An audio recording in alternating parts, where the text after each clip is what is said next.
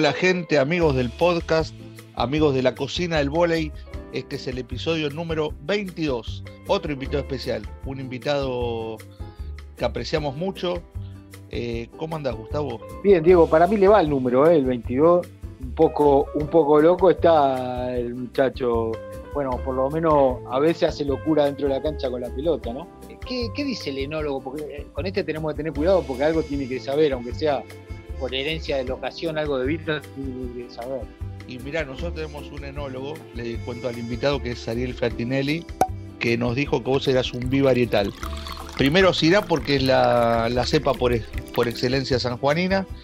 Y segundo, un Cabernet Sauvignon, porque el Cabernet Sauvignon me dijo que muchas veces no, no lo tomás muy en cuenta y sin embargo después te llevas una grata sorpresa. Y creo que eso es lo que pasa con Matías Sánchez. ¿Cómo andas, Mati? ¿Cómo andan? ¿Todo bien? Bien, bien, tranqui. Acá, por suerte, está bastante, bastante liberado, así que estamos entrenando con los chicos que estamos acá en San Juan, Rodrigo, Bruno, Ale Toro. Vamos a pesa, jugamos al beach, entrenamos y así que por suerte lo venimos llevando bastante bien. Es una gran noticia poder escuchar que, que un atleta está ya metiéndole, eh, nos alienta un poco a todos, ¿eh? así que nos alegramos y, y bueno, a, disfrutarlo. Nosotros nos falta un poco más. Sí, sí, por suerte acá está bastante, bastante calmado el tema. ¿Cómo viene el año, la temporada para Matías Sánchez? ¿Cuáles son los planes? ¿Cuáles son los objetivos? ¿Cuáles son los deseos? Bueno, ahora a fin de mes, por eso también estamos entrando un poquito más a full este último tiempo. Eh, acá en San Juan siempre estuvo bastante liberado, al principio hacíamos mucho beach, pocas pesas, pero ahora este último mes le estuvimos metiendo fuerte de las pesas también porque ahora a fin de mes Bruno, yo, eh, Gonzalo, bueno, Ale Toro se queda acá, pero más o menos estamos jugando y haciendo pesa. Eh, tenemos que viajar a los clubes. Eh, así que nada, yo le estoy metiendo fuerte porque me tengo que ir a, Turcoin, un club de Francia, que, es por los que nos dijeron los técnicos, los dirigentes, un equipo totalmente renovado, que invirtió mucho y que se propuso está en los primeros planos de la liga francesa, ya que el año pasado, los otros años no le estuvo yendo muy bien. Así que feliz porque contaron, me tuvieron en cuenta y por el equipo que se armó, la verdad que, estoy muy conforme el equipo que se armó, es un equipo con, en papeles que, se puede pelear la Liga Francia, así que feliz por eso. Contanos un poco, vas a tener compatriotas tuyos, cómo, cómo es el equipo y qué, qué le ves vos de potencial. Es un equipo joven. Eh, bueno, si voy a tener, vamos allá al equipo a August Loser y Lulo Palonsky. Son, creo que todos los chicos que ven boli, por lo menos de Argentina, son dos, dos futuros presentes muy, muy fuertes. Eh, August viene de jugar la selección mayor y titular, está ahí peleando con Creer, con Ramos hace, muy, hace dos, tres años y Lulo la última liga en los últimos años también viene jugando muy bien, así que ellos dos están en el equipo, también está Luan, el que fue opuesto a ese año pasado. Eh, jugó, tuvo muchísima participación en la liga, yo me tocó jugar contra él. No sé si porque Guerra, no sé el porqué de que Guerra no jugaba mucho, pero los torneos importantes los jugó la mayoría Luan, así que un buen opuesto. Después está el tercer central de la selección de Francia, Bulter, no lo conozco. Y el otro punta, lo que, me, lo que pude saber es Cárdenas, que es el cubano que estuvo acá, y el, y el otro es Lourenço Martins, el punto titular de la selección de Portugal. Eh, tampoco lo conozco. No eh, de, referencia me han hablado muy bien de, de Martins, este que recibe muy bien, que ataca bien, así que eso con, con el tema de que me digan que recibe bien me deja un poco tranquilo. Pero no los conozco, ahora estoy ansioso también por irme para, para conocerlos, para, para ver el equipo, porque la verdad que me dejó muy conforme. ¿Y cómo, con qué expectativa te vas, pero en, cuanto a, lo social, a la vida? O sea, ¿cómo, cómo arreglaron? ¿Tienen vivienda? Eh, la idea es que vivan todos los, los, argentinos en una casa. ¿Cómo tienen armado eso? No, no. Eh, en cuanto a lo social, creo que va a ser buenísimo porque la verdad que me encanta conocer cosas nuevas, gente nueva, culturas nuevas. Eso me gusta mucho. El idioma por ahí se me complica un poco porque el francés no lo conozco. En el inglés no soy bueno. Y, pero en el equipo tengo la suerte que el técnico es brasilero y el portugués lo manejé muy bien, el opuesto bueno es de Brasil, el punta es portugués que hablan por, de Portugal, eh, que hablan portugués, perdón. Eh, bueno, tengo a Lulo, a Loser, que, bueno, son argentinos, entonces en cuanto al idioma, en cuanto al equipo, voy a andar bien. Ahí por ahí me va a costar un poco más conocer las cosas, pero creo que con el tiempo y estando ahí en Francia, se me va a ir facilitando, digamos, cuando vaya escuchando mucho hablar a ellos, creo que es un idioma latino, así que, lo voy a terminar de entender. Y después, esperemos, ¿no? Y después, no, no, vamos a vivir cada uno en su casa. Eh, ellos están de novio y seguramente en alguna parte de la temporada van a ir las novias, así que priorizamos cada uno estar en su apartamento, en su, en su espacio y obviamente es una ciudad chica, nos dijeron que es una ciudad chica de 150.000 habitantes, está todo cerca, así que no va a haber inconveniente de, che, me voy a tu casa y en tres minutos estar ahí. Y acá te voy a hacer una trampa, porque le voy a preguntar a Diego Soler cómo se va a, arreglar este chico en la cocina. Diego, ¿cómo lo ve? Mirá, cuando estaba en San Juan y se fue a vivir solo, cocinaba. Vamos a ver, vamos, el, el tema va a ser cómo llegan los productos, qué es lo que le pasa a todos cuando van y no manejan el idioma, cómo llegan los productos del mercado a la cocina. Ese es el gran desafío. ¿Cómo, cómo te arreglaste, Mati, en Brasil con la cocina? Mira, eh, al principio obviamente no entendía nada del portugués, te hablan muy rápido, entonces lo que hacíamos era ir al supermercado, al mercado grande que había ahí que teníamos cerca, agarramos los productos que nos gustaban, la verdad que en Brasil tenés absolutamente todo, o sea, de todas las comidas que hay por haber, de todos los productos, de todo, todo, todo, fruta, fruta, verduras y carne, la que quieras. Entonces se nos facilitaba en ese sentido porque nada, íbamos al, íbamos, metíamos todo en el carrito, íbamos a la caja, Sesky no, nos dio una tarjeta de alimentación, o sea que pasamos esa tarjeta, ni siquiera débito. No te hacían firmar nada, nada, o sea, se descontaba nomás esa tarjeta y nos íbamos a la casa con, con todos los productos que habíamos elegido nosotros. Yo me imagino que en Francia, a, menos de que no te dan la tarjeta esa que nos daban en Brasil, en Francia va a ser similar al principio, va a ser agarrar los productos que te gustan, meterlos al cochecito y llevártelos a tu casa y, y nada más, porque la verdad que empezar a preguntar, che, ¿y esto dónde está? Y, los nombres que por ahí cambian y algunas cosas, ir, ir, primero a lo seguro y después cuando vas conociendo y voy, por lo menos que me pasó en Brasil, fui primero a lo seguro y cuando fui, qué sé yo, por ejemplo, a mitad de temporada recién comí palta porque no sabía, no sabía que se llamaba aguacate o como le digan allá. Entonces no conseguía palta por ningún lado no conseguía, no conseguía, hasta que le, me animé a preguntarle a un amigo y me dijo, no, eso es aguacate. Ah, bueno. Entonces fui a, y empecé a comer palta en mitad de temporada, recién, un poquito después de mitad de temporada. y así con muchas cosas que, me, seguramente van a pasar en Francia. No soy muy abierto, digamos, igual a la, a la, a la comida, soy, soy muy de comer siempre parecido. Me gustan, no, no soy de que me gusten muy, muy, muy, muchas cosas, entonces también es un poco más fácil en ese sentido. ¿Y, cómo es más o menos tu, dieta, Mati? O sea, ¿vas mezclando carne, pescado, pollo, pasta o todo lo de, o siempre tiene que haber pasta o siempre tiene que haber verdura? ¿Cómo te manejas? No, no, me manejo la mayoría de veces, bueno, como, me manejé en Brasil, que fue la única vez que viví solo completamente. Eh, entrenaba a la mañana, que creo que todos los equipos del mundo lo hacen, volví a mi casa, un pedazo de carne con unas verduras livianitas, porque, o sea, verduras livianitas le llamo lechuga, tomate, eh, zanahoria, no, no, no, almidones como la papa o, la, o el zapallo o la batata, digamos. Eh, y a la noche sí le metía un pedazo de carne y una, una papa, un zapallo, un poquito de pasta, un poquito de camote. Eh, pero al mediodía comía más livianito para a la tarde estar un poquito más, más livianito para el entrenamiento y no, tan, no sentirme tan pesado, porque cuando como pastas y entreno cerquita, ahí en los entrenamientos eran a las 5 de la tarde, ponerle que llegaba a la, terminaba de cocinar 2, 2 y media, eh, era muy pronto. Entonces, si le metía pasta o eh, papa o camote, me sentía pesado y no, no, me, no me gusta entrenar tipo sintiéndome pesado. Pero siempre, siempre una, una carne tiene que haber muy de vez en cuando por ahí una pasta sola son ricas obviamente también, pero trato de que siempre haya algo de proteína. Yo no recuerdo un torneo internacional sin que se haga la premiación y salgas el mejor armador del torneo. No, lo recuerdo siempre. En todas las fotos de los torneos que jugaste estás vos.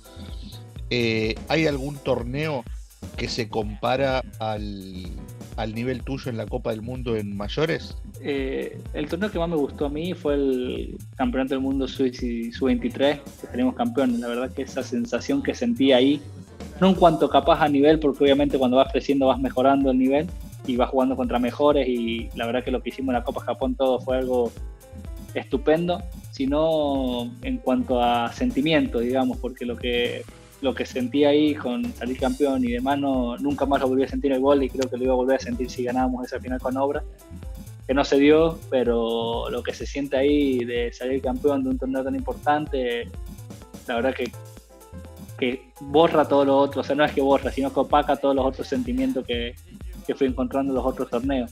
Eh, obviamente que lo que hicimos en la Copa Japón, todo el equipo, porque era un equipo muy joven que estaba en todas las expectativas, pero no a la expectativa que llegamos, sino a todo, a ver qué van a hacer estos pendejos, porque había mucho equipo completo, como Estados Unidos, Polonia, Brasil, Japón, bueno, Italia no fue completo, pero los seis titulares, siete juegan a uno Italia, que es la liga más fuerte, eh, y en equipos buenos. Entonces creo que lo que hicimos fue algo, fue grandioso ahí en la Copa Japón, pero en cuanto a los sentimientos y en cuanto a lo que yo más me sentí identificado, creo que fue el Campeonato Mundial del Sub-23. Y sí, la verdad que, fue una actuación mágica. Tengo una pregunta para mí, o sea, que habría que descartarla. ¿Cuántas veces en tu vida escuchaste, no, con esa altura a nivel internacional no va a poder jugar? Millones de veces y la sigo escuchando. Eh, siempre lo digo por ahí en las otras charlas de Zoom que me ha tocado hablar.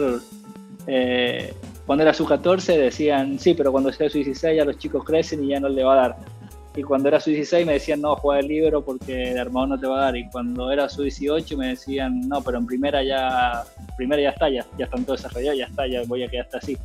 Y cuando era primera, qué sé yo, Liga Argentina, no, pero la selección internacional le va a dar. Y así, hasta el día de hoy hay muchos técnicos que, que siguen diciendo eso, que a nivel internacional por ahí no voy a llegar a ser de los mejores. Y nada, la verdad que cuando esos chiquitos, esos comentarios te pesan, pero ahora... Eh, no influyen en nada porque amo jugar al volei y, mi fin es jugar al volei, no importa si juego de armador, libero, central o lo que sea, sino que me gusta el deporte, amo el deporte y amo lo que hago. A, mí la verdad que me jode bastante. Yo cuando escucho decir, no, eh, eh, lo hablábamos con, con la jugadora cubana que le pasó lo mismo, le dijeron un poco en esa altura no vas a jugar, terminó siendo tres veces campeón olímpica, eh, pasa, le pasó a Facu Campazo, o sea, ¿qué le dirías vos a esos entrenadores? Porque a la gente de afuera, nada, no le puedo decir nada porque también estamos medio en una sociedad que estamos como acostumbrados a pero sí esos entrenadores que en vez de fortalecer a un pibe de 8, 10, 12, 13, 14 años, le dicen, no, bueno, pero con esa, en lugar de decirle, loco, dale, jugá hasta donde te dé, esto que vos decís, o sea, jugar hasta donde te dé, en el mejor nivel que pueda, o sea, ¿qué, le dirías vos a esos entrenadores? No a esos, sino a cualquier entrenador que tenga que hablar con un pibe que capaz no, le, no a priori no tuviera esas condiciones físicas que después todos sabemos que se, que se igualan con otras cosas, ¿no? No, lo, que siempre le digo por ahí en las charlas, digo que por ahí cuando tenés 12, 14, 16 años, las palabras de un entrenador, sea quien sea, duelen y mucho, porque estás en una etapa que por ahí crees que te la sabes toda, pero estás en muchos cambios psicológicos, entonces que venga alguien y te diga que no podés, que no por tal y tal cosa, la verdad que es durísimo.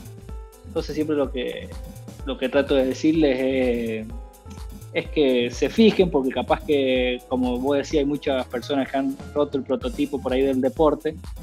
Eh, tenés a Campazo en el básquet, tenés a Isaiah Thomas en el básquet también, que es más, capaz un poquito más picante que Campazo porque jugó en los mejores equipos de la NBA. Tenés mucho, mucha, muchos atletas eh, bajos que han llegado a la elite de un deporte de altura.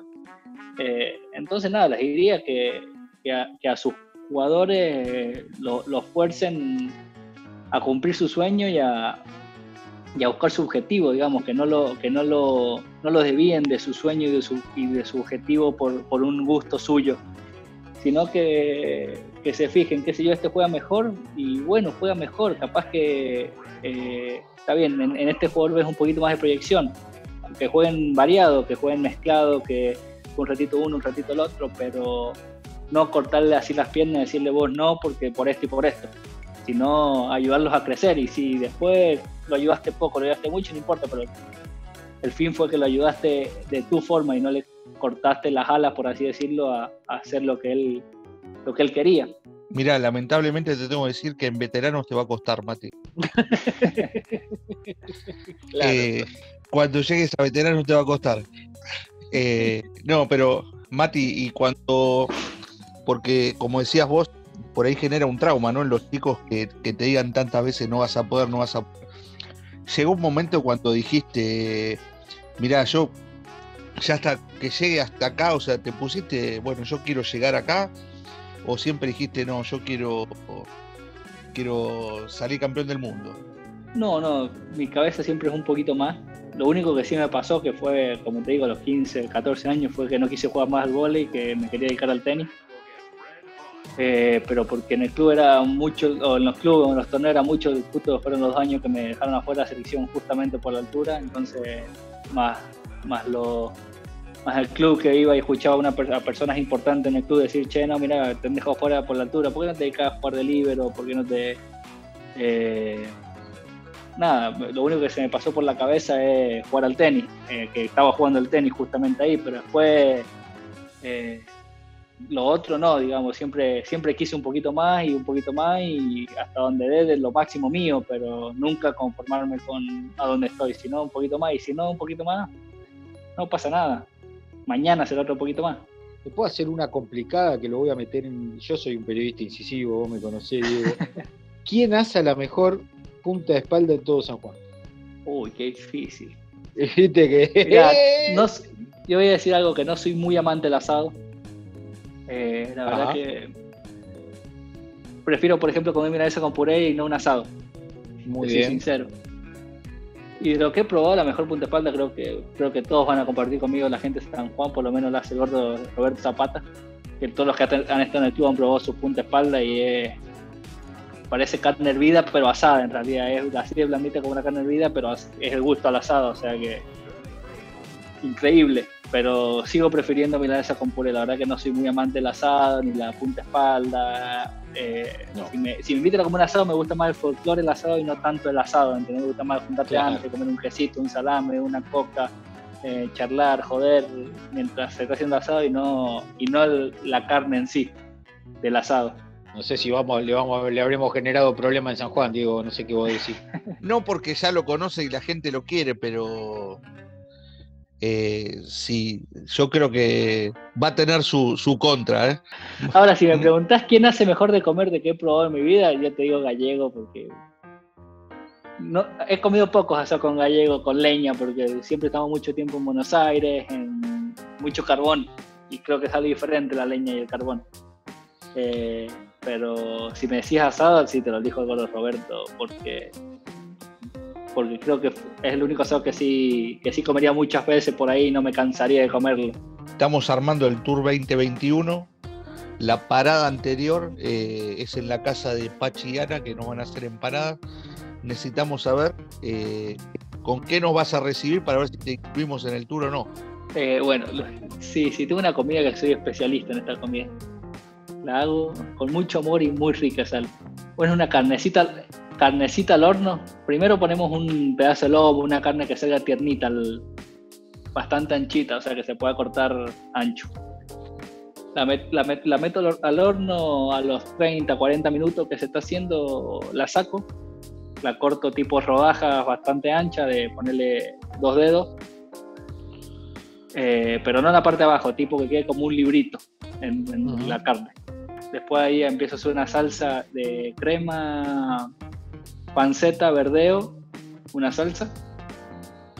La dejo así mientras se va haciendo la carne, hago la salsa y cuando dejo la carne ahí, tipo a la hora y media, dos horas de carne que ya está blandita, eh, le meto la salsa y, sale bastante rica. Muy bien. Escúchame, ¿y la carne condimentada en algún medio líquido o seco, digamos, sobre una, sobre una fuente seca? bueno, la, carne con un poquito de sal y un poquito de aceite de oliva y que se cocine al, cuando, cuando la salsa está lista, vamos a la hora y 40, ahí la meto la salsa con la carne y la dejo estar 10, 15 minutos ahí con, que, la, que a la carne se le impregna un poquito el gusto de la salsa y ahí la saco. Espectacular. Yo estoy, me, faltaría la guarnición, pero ya te diría no, guarnición, guarnición, guarnición es siempre puré de papa o ensalada de papa y tomate y mayonesa. Listo. Con esa comida no puede, pasar, no puede faltar la papa. Subimos a la combi, le ponemos el gas y arrancamos, vamos de la casa de, donde estábamos en Francia, en el norte. No sé en qué zona te toca vos. A mí también me toca, me toca el nor, noreste, pero Bélgica. Ah, estamos cerca, por ahí con dos cargas de gas llegamos, digo. Sí, sí, si no, un trencito, llegamos un más, más económico y más seguro, creo yo. el año pasado, después de haber visto no sé cuántas veces la final que, que no nos tocó ganar, que te fuiste, te fuiste a Brasil. ¿Qué gran diferencia notaste entre los dos volei? Mira, eh, creo que siempre digo que los técnicos argentinos son, son muy buenos. Eh, hay, una, hay una diferencia abismal en físico, en fuerza y en potencia Brasil-Argentina. Y lo, por ahí mucha gente en cuanto al vóley lo ve poquito, pero es muy grande, o sea, vos a las pesas y los brasileños se las morfan y, y, se las morfan y levantan kilos como locos y le pegan cada vez más fuerte y se entrenan cada vez siempre un poquito más. Creo que la diferencia física, o sea, porque iban a pesas, cargaban como locos, iban a, pelotas y por ahí la Argentina está un poco cansado y se cuida y esto van y le siguen soltando un metro, siguen pegándole fuerte, o sea, van al límite al máximo todo el tiempo. Y eso hace la diferencia física, creo yo. Después, en cuanto a la diferencia táctica, creo que es mucho mejor la Argentina, por lo menos en clubes. Por eso muchas veces, qué sé yo, vas a la Copa Libertadores o los Americanos y se equipara tanto el juego.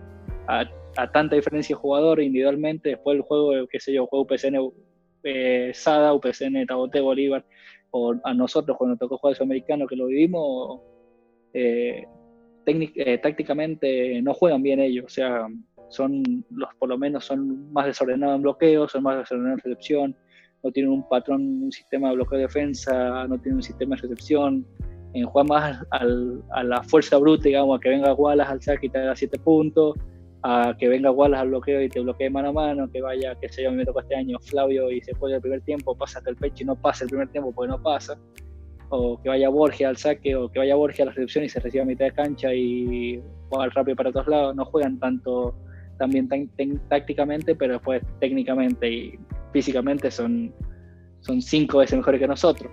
Entonces, por ahí eso es lo que, lo que hace que después cuando se, juntan todos esos, que individualmente son impresionantes, eh, por más que tácticamente no sean tan, tan, tan finos, tan buenos, eh, hagan tanta diferencia. ¿Te quedó algún, alguna deuda así con, con algún central que diga a este lo, intenté pasar por todos los lados, no lo puedo pasar, no, no hay forma de, limpiarlo, cada vez que la tiro está ahí. ¿Te quedó alguna, alguno de esos que diga, contra este me cuesta jugar un montón?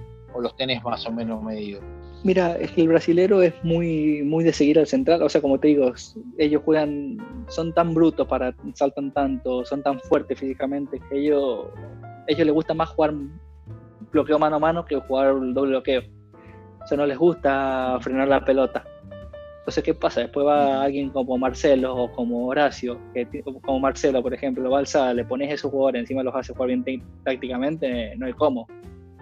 Después va Horacio y tiene un equipo de, media tabla para abajo y lo hace jugar bien tácticamente y está entre los primeros puestos. O sea, ahí te das cuenta que son los argentinos, los técnicos argentinos son muy buenos. Eh, pero después en cuanto al, salvo con, con Sada, que era que por ahí hacía más bloqueo lectura, pero siempre tienen en su ADN los brasileños seguir mucho central.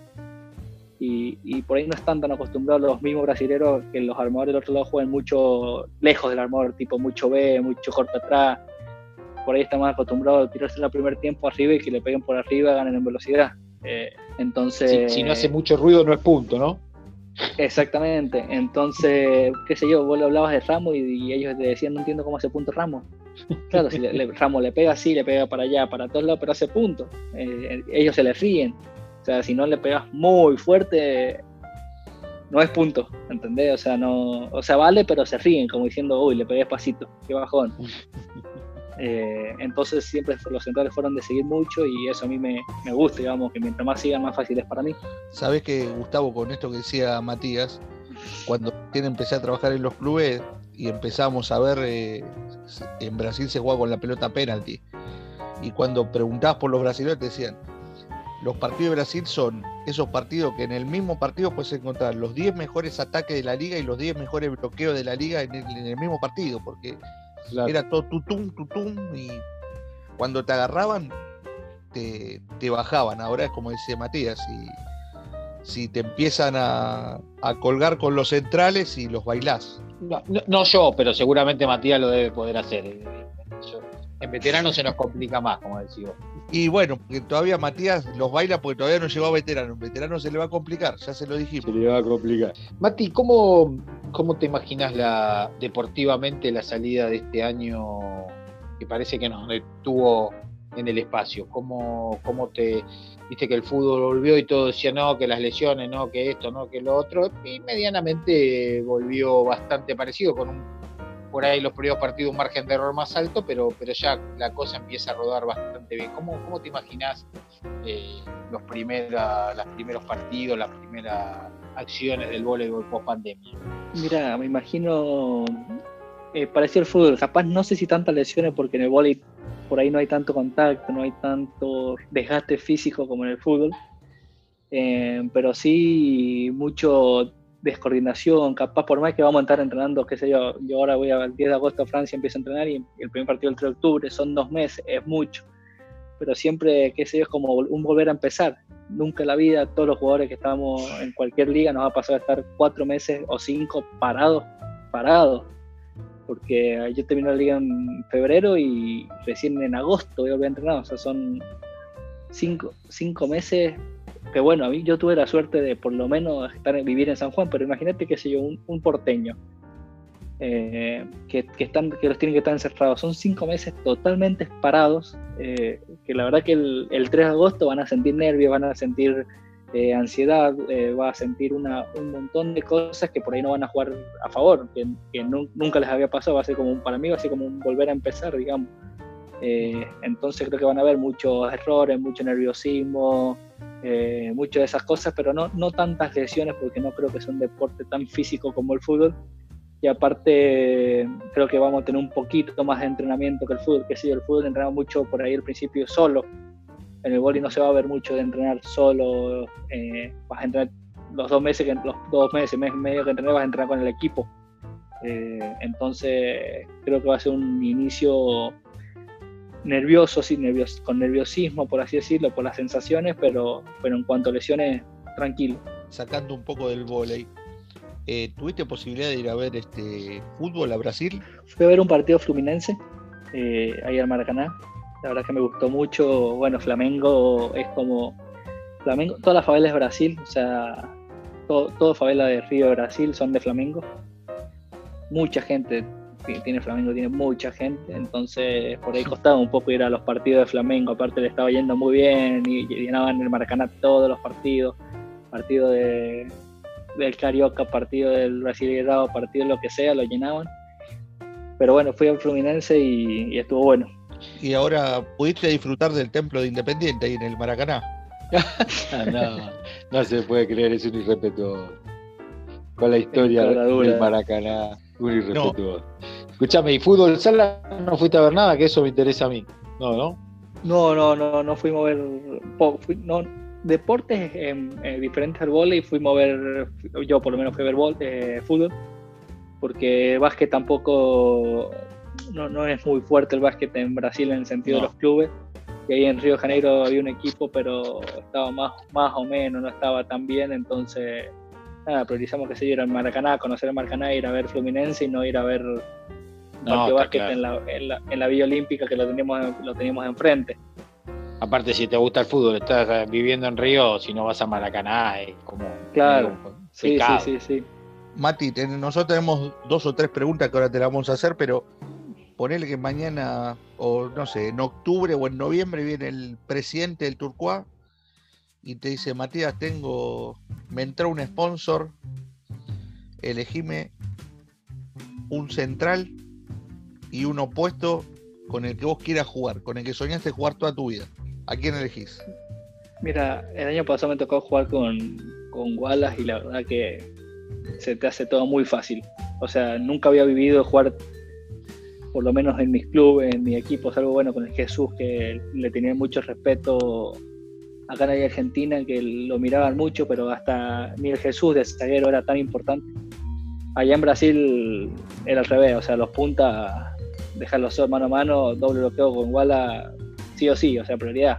Estén uno, estén dos, estén seis, estén el saque, o sea. La verdad que lo que me. Yo, aparte de una pelota muy fácil de armar, tiene una pelota que juega muy rápido, me, me, me facilitó totalmente. Es más, yo mucho de lo que empecé a jugar fue gracias a él, porque Marlon no se me encontraba a él obviamente si no se le encontraba el Marlon el equipo no andaba bien porque los puntos no eran de atacar fuerte, entonces el equipo no, no, andaba bien. Y mucho de lo que empecé a jugar yo fue, fue gracias a que me llevé bien con él. Entonces creo que si me decís traete un opuesto, dámelo siempre al negro este. Porque he visto que ha ganado partidos solos y, y, lo he visto ahí con mis ojos, ¿entendés? A los mejores equipos, que sé yo, iba al saque contra Tabauté, por ahí perdimos, pero el segundo partido, por el primer partido íbamos 2-1 bajo y fue al saque 23-18 y se hizo 6-6, 24-23 nos pusimos, ahí no va, o sea, en un segundo, y así en ese partido hizo 42 puntos, 40 puntos, creo, y lo ganó solo porque eran todas para él. Eh, así que si me decía un opuesto, aparte lo convencemos fácil al negro, el negro es fácil de convencer. y, después, y, y después un central no, sé si tengo un central favorito, pero creo que me gustaría jugar con Simón. Te iba a decir que, que gracias por la, charla, que gracias por fundamentalmente por los consejos, pero lo que yo más te, te voy a agradecer es ese espíritu que tenés, eso, esa alegría que se te ve siempre, entras a una cancha, lo que propones como juego, lo que propones como, como forma de, encarar el deporte, ¿no? de perseguir tu sueño. Para mí eso es lo que, lo que más te, agradezco y además se nota en, la charla, las dos o tres veces que me tocó eh, charlar con vos por fuera de lo que sea el espacio periodístico, me, doy cuenta de eso, de que tenés una forma de encarar alegre la vida que a mí me, encanta y, en tiempos donde a veces cuesta ver lo positivo, eh, me gusta, me gusta destacarlo. Eh, si tuvieras que invitar tres personas por fuera del volei a una cena, ¿no? Le preparas esa carnecita con el puré de papa y decís, bueno, quiero invitar estas tres personas para, para compartir la charla y esta cena. ¿A quién invitaría? Creo que invitaría a, a Yayo. Eh, el humorista, el humorista, ¿no? ¿no? pensé que iba a ser, que dijiste al Yayo y no, no se permitían familiares. No, no, el Yayo fuera, así se un amargo, ah. un amargo, todo el día idiota anda ahí. Está bien, está bien.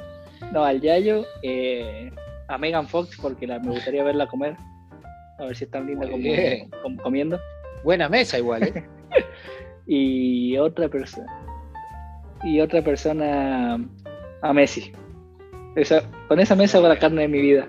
Muy buena mesa. bien, bien variado, ¿eh? muy bien. Bien variado, bien variado. Que nos hagan reír un poco, conocer un poquito a Messi y verla ahí a la otra que está divina. Mati, eh, ya para ir terminando, ¿cómo te imaginas eh, los próximos torneos con la selección? Eh, ¿Qué te gustaría tener?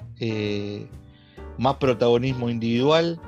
¿Te gustaría lograr algún título con la selección, algún podio? ¿Qué tenés en tu cabeza? Mira, creo que como todo argentino, lo más lindo para todo argentino es que le vaya bien a la selección. la verdad que como torneo no, no, tengo nada en vista porque sé que hay dos o tres armadores muy buenos, como de Checo, como Nicuriarte, como Maxi, como Demian, como hay muchos armadores buenos, entonces el año que viene, que es un año de juego, depende mucho de lo que pase esta liga. Eh, el, qué sé yo, salvo Luciano que por ahí está un poco más tranquilo, después todo lo... Y Nico corre un paso más adelante que todo, después es un, el, los técnicos tienen que barajar para, para, ver quién va a los Juegos Olímpicos, obviamente. Eh, así que nada, no me, no me veo en ningún torneo ni priorizo ningún torneo con la selección, sino tratar de, de, hacer una buena liga en Francia, porque la liga francesa es durísima, así como puede salir primero, puede salir último, literal.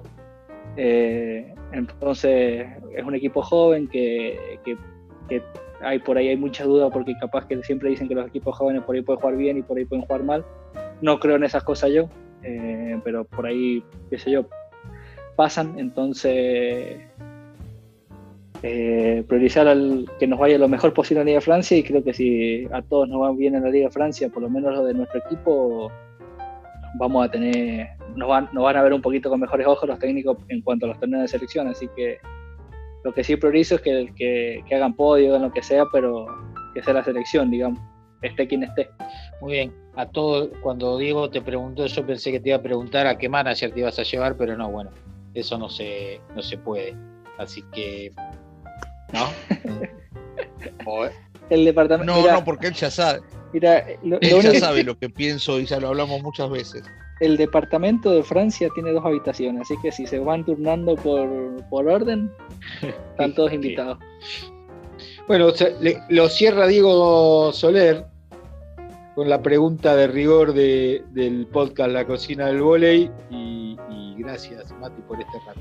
Gracias a ustedes. Mati, gracias por estos minutos.